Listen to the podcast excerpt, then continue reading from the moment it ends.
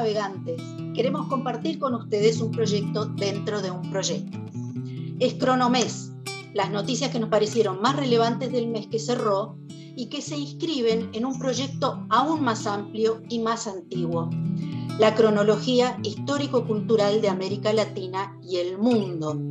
Es una obra de referencia con los datos más importantes de la historia y de la política, del deporte, de la ciencia, las costumbres y la tecnología, y los datos imprescindibles del mundo de la cultura. Esta obra nació en 1981, cuando la que le habla, Nagui Marcilla, concluía el profesorado de historia. A principios de este siglo se incorporó nuestro querido y recordado Carlos Machado. El proyecto todo abarca desde el poblamiento de América hasta la actualidad, es decir, a este momento, abril de 2021. El siglo XX se editó en 2015 gracias al Bandes de Venezuela y la inestimable e imprescindible intervención de Eduardo Galeano y Elena Villagra. Estamos para este programa Marlon Zapata, Pamela García y yo, Nagui Marcilla, así que comenzamos este cronomés de marzo 2021. Adelante voy a contarles las noticias que yo elegí eh, relacionadas a Centroamérica y el Caribe.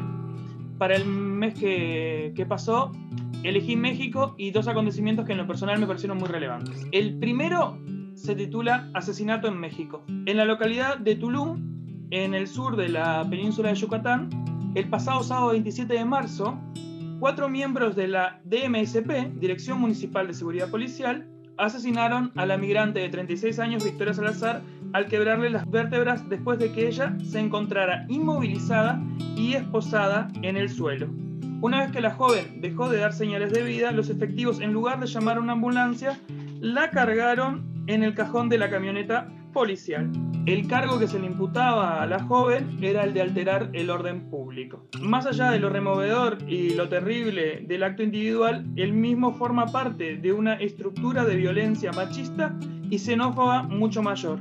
En México mueren hoy más de 10 mujeres al día y del 1 de enero hasta la fecha se suman más de 35.000 migrantes detenidos digamos, la paradoja dentro de esa gran tragedia que ha sido la muerte de esta mujer es sin duda que la rodilla que la mata es de una mujer policía encima. la cuestión ahí es que la, mujer, eh, la asesina, la homicida en este caso, no reconoce a una semejante en la asesinada, sino que reconoce a una migrante presuntamente ilegal, presuntamente delincuente, presuntamente tantas otras cosas antes que mujer. Bien, en la segunda noticia que elegí, eh, los cementerios no mienten. También el mismo 27 de marzo, después de que se dieran a conocer eh, un excedente de 400.000 fallecimientos en el año 2020, el gobierno y el Ministerio de Salud de México se vio forzado a admitir que la tasa de mortalidad por COVID-19 sería al menos un 60% mayor lo que ubicaría a México como el segundo país con más fallecimientos del mundo, por encima de Brasil y solo superado por los Estados Unidos. Las muertes por COVID-19 en México no se calculan caso a caso como pasa en otros lugares como en nuestro país Uruguay, sino que se calculan en base a una fórmula matemática debido a la histórica imposibilidad del Estado mexicano de, censar a su propia gente. Esta noticia a mí en lo personal me hizo recordar una entrevista de en los años 90 al quien era el subcomandante Marcos, donde él contaba la historia de, de una niña indígena de 5 años que falleció por una enfermedad pulmonar, una enfermedad que en cualquier capital de cualquier distrito mexicano podría haberse sido salvada muy, muy fácil, con medicamentos básicos. Pero lo terrible de la noticia para el subcomandante Marcos no era el fallecimiento de esa indígena, sino que para el Estado mexicano esa indígena nunca falleció porque nunca nació, ni siquiera tenía derecho a ser un número. Y esto habla de cómo México se constituye como, como Estado, siempre desde afuera, ¿no? siempre desde el reconocimiento internacional pero cómo históricamente ha fallado a la hora de, conformar verdaderamente una, una, nación. Creo que también históricamente ha pasado en, en, otros países de América Latina, ¿no? siempre mirando hacia afuera en vez de mirar hacia adentro. La gran deuda que tenemos con todos los habitantes autóctonos, ¿no? pasa con los aymaras, pasa con los mapuches, pasa con los quechua. Somos naciones que, que, que, buscamos el reconocimiento de las grandes potencias mucho antes de, de, una consolidación nacional fuerte y eso es la base de muchos de los problemas raciales y que, todavía nos aquejan. Y muchos de los del no solucionamiento de problemas, de reclamos por la tierra que tienen algunas comunidades o muchas comunidades a lo largo de, de nuestro continente. Tal cual. Estoy encargada de analizar las noticias eh, que tienen que ver con la América del Sur Atlántica. En este caso, elegí dos noticias relevantes de Brasil. La primera la titulé No es una simple gripe, haciendo mención al colapso del sistema de salud en la plena crisis sanitaria de la pandemia. El virus ha matado a más de 300.000 personas al, al, 8 de marzo en Brasil y su propagación ha sido impulsada por variantes eh, altamente contagiosas. Las pugnas políticas y la desconfianza en la ciencia ha llevado a que la situación se encrudezca cada vez más. A raíz de que el presidente ya Jair Bolsonaro dijo que el COVID-19 era una simple gripe. A raíz de eso es que desestima la opinión de los científicos y del personal médico, agravando cada vez más la situación de la población brasileña. Una gripecinha, dijo el presidente de Brasil. Eh, la verdad es que la, la, cuestión brasileña está muy, muy compleja. Hay estados brasileños donde el sistema de salud está completamente colapsado, aunque para el mes de abril parece haber una, una mejoría, no con respecto a la normalidad, sino con respecto al punto más alto que vivió ese país, que fue terrible. Y de hecho recibió ayuda humanitaria desde Venezuela eh, con respiradores eh, a la zona de su frontera que tiene con Venezuela, producto de la, de, de la falta de respiradores eh, y la falta de oxígeno que necesitaban justamente las camas de CTI para poder atender a la población. En este sentido es que el presidente está totalmente ausente eh, de la población y de la situación y por eso es que la crisis se, se cada vez más donde eh, es uno de los primeros, es uno de los que lidera los, los puestos en América Latina en, en muertes por COVID. Y, y, eso es preocupante porque no solamente es que hay un Estado ausente y un presidente ausente, sino también que eh, no escucha y no atiende las necesidades y convoca, por ejemplo, aglomeraciones eh, y, y, también eh, promueve utilizar determinados fármacos que no sirven para la cura del COVID. Entonces, eh, hace que se encrudezca justamente mucho más. Eh, además, Brasil está en los primeros puestos no solo de muertes absolutas por COVID, que también ahí está en los primeros puestos mundiales, sino que está entre los primeros puestos de muerte por contagio de COVID y de contagio por población de COVID. Uh, o sea, no es, no es que el número de muertes sea elevado porque Brasil es enorme, que lo es, sino que es elevado aún teniendo en cuenta la inmensa población brasileña. En, en, ese sentido, eh, habría que hablar un poco de, de la situación de, de, Uruguay, que es un país que hace frontera con Brasil, donde la tasa de mortalidad del COVID se incrementó de 1,1% por contagio a 1,5. Los expertos que no desconocen la posibilidad de que eso sea parte de la, de, la letalidad mayor que contiene la cepa brasilera, también hablan de que posiblemente se deba al estrés de los CTIs. O sea, por primera vez, incluso en Uruguay, estamos eh, viendo gente morir porque no podemos atenderla de la mejor forma. La segunda noticia que tengo para compartir con ustedes la titulé No era culpable, producto de eh, que el ex vicepresidente de Brasil, Ignacio Lula da Silva, recuperó sus derechos políticos y complica los planes de reelección para Jair Bolsonaro. Ahora mismo es la alternativa más realista para vencer a un líder que ha mostrado desdén por la democracia, haciendo mención a Jair Bolsonaro. En una decisión inesperada, el 8 de marzo, el ministro Edson Fachin anunció las sentencias de la operación Lava Yato, el controversial esfuerzo anticorrupción liderado por Sergio Moro contra el expresidente Luis Ignacio Lula da Silva.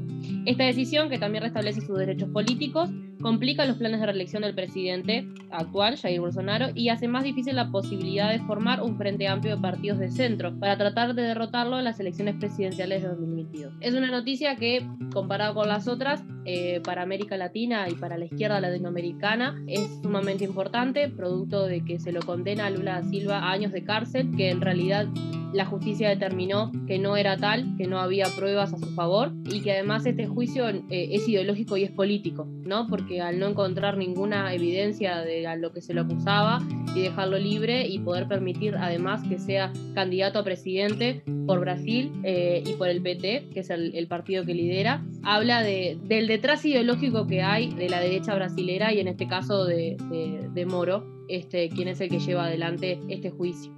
Eh, sí, en, mi opinión es eh, una muestra clara de, lo que decías vos, Pame, de que el juicio de Lula nunca fue legal, sino que fue un juicio político para sacar al principal candidato de izquierda del panorama político. Y también es política su liberación como muestra clara, a mi entender, de, cómo incluso el Poder Judicial y el Ministerio de Justicia, tan afín en un principio, le suelta la mano a Jair Bolsonaro, como ya lo hizo el mismo ejército, el mismo Ministerio de Salud.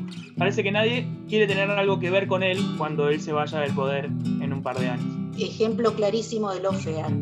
Em, porque Moro está demostrado que armó todo, todo este andamiaje contra Lula con los fiscales eh, a través de, los, de, las escuchas y de las, de las conversaciones telefónicas entre ellos que demuestran palmariamente que fue este, un entramado judicial. Así que sí, sin duda eh, es una muy buena noticia para Brasil y para América Latina. Yo estoy a cargo de la América Andina. En este caso voy a hablar de Bolivia.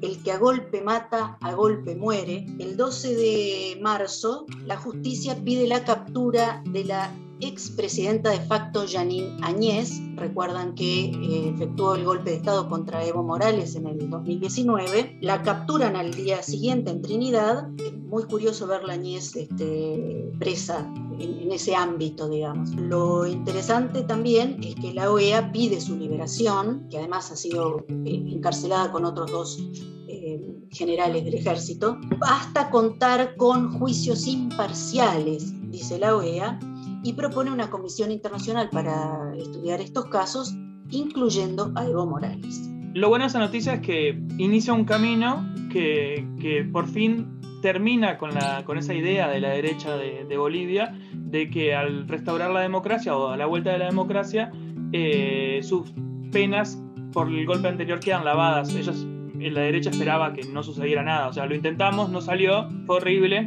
ya, ya, ya lo volveremos a intentar y, está bueno que, se genere por lo menos vías judiciales. Hay que ver cómo sigue, hay que ver de qué se habla cuando se habla de imparcialidad y hasta dónde los, como históricamente sucede, los organismos internacionales se meten o intervienen en, nuestras justicias nacionales.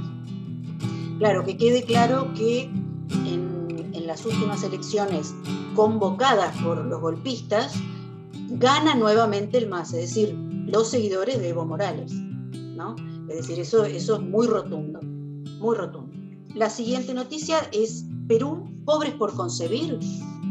Y esto refiere a que el primero de marzo comienza un demoradísimo juicio contra Alberto Fujimori y dos ex ministros de salud peruanos que en la última etapa del gobierno fujimorista de 1996 a 2000 iniciaron una esterilización forzada de mujeres andinas para eh, combatir, reducir la pobreza. Eh, algunas de esas mujeres murieron, eh, muchas iniciaron un juicio, imagínense, a principios de este siglo, que recién ahora parece tomar vuelo. trágico, realmente trágico. La, la, esterilización forzada es una herramienta de larga data utilizada por gobiernos fascistas y en este momento se viene a la cabeza eh, la esterilización forzada que hizo el gobierno nazi alemán de los hijos de soldados franceses, que muchos eran vietnamitas y argelinos, además de franceses, con mujeres alemanas. Le llamaron hijos de la vergüenza, eh, es todo un, un hecho histórico que hay que reivindicar. Le llamaron hijos de la vergüenza, llamaron a sus madres traidoras a la patria y, y esterilizaron a sus hijos a cambio de la, de, la libertad. También hay casos de esterilización forzada por toda África, y de casos de esterilización más o menos forzada, donde por unos dólares o por un, algún tipo de, bien de consumo eh, obligaban a, la persona a esterilizarse. Nada, está bueno que este tipo de problemáticas salgan a la luz y que hagan parte del debate público. Tal cual. Hasta aquí el cronomes de marzo, los y las esperamos. El mes que viene espero que con noticias más felices sobre nuestra querida América.